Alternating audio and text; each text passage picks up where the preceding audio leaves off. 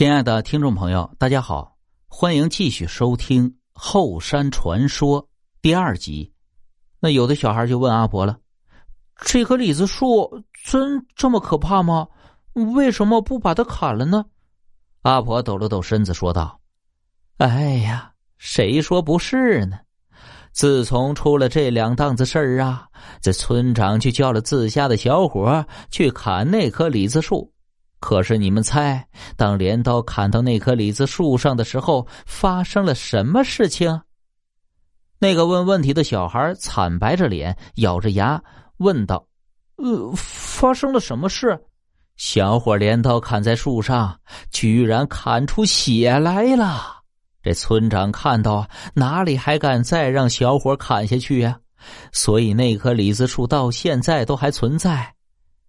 回忆到这里，小李突然想到一个恐怖的事情：现在他们所在的这个李子山，正好是李家牌的后山。那么这棵树看起来还远超他们李子树的李子，很可能就是阿婆说的那棵李子树。那如果是这样的话，那么小李赶紧招呼树上的包子快下来。包子，这树不能爬。包子摘了两颗李子，很是不解的看着小李。小李一把抢过他手里的李子，扔在地上，急促的喊道：“快点回家，快点回家！”在小李的催促下，他们四个小孩跑下山了。小李回家之后还是不安心呢，跑到隔壁把这件事情告诉了阿婆。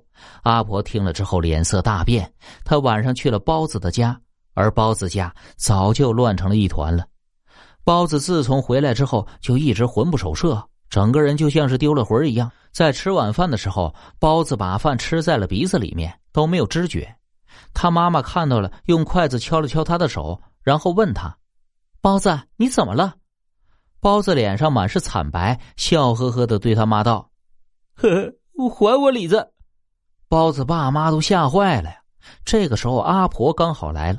阿婆身子佝偻着，对着包子的爸妈急促道：“快拿糯米、筷子、热水、脸盆、长命带来！”这包子的爸爸妈妈急忙去找这些东西，找了五六分钟就把东西找齐了。阿婆就开始给包子做胆。其实做胆是小李子村中的一种土话，说白了就是招魂的意思。阿婆站在门外，而让小包子坐在灶前。阿婆拿了七粒糯米，装在长命袋中，扔在装了热水的脸盆里面，将筷子放在了热水中，发现筷子不是横着浮在水面上，而是竖直的倒插起来。包子啊，回来，把包子还回来！这阿婆对着竖起来的筷子大叫了七声，手里还不停的摇着一个破铃铛：“回来啦，回来啦！”就这样念了一段时间，那坐在灶前包子突然打了一个颤，然后站了起来，口里大声的叫了几声“回来了”。听到包子说七声“回来了”之后，阿婆松了一口气。包子的父母见了阿婆松气，都知道包子的胆重新捡了回来。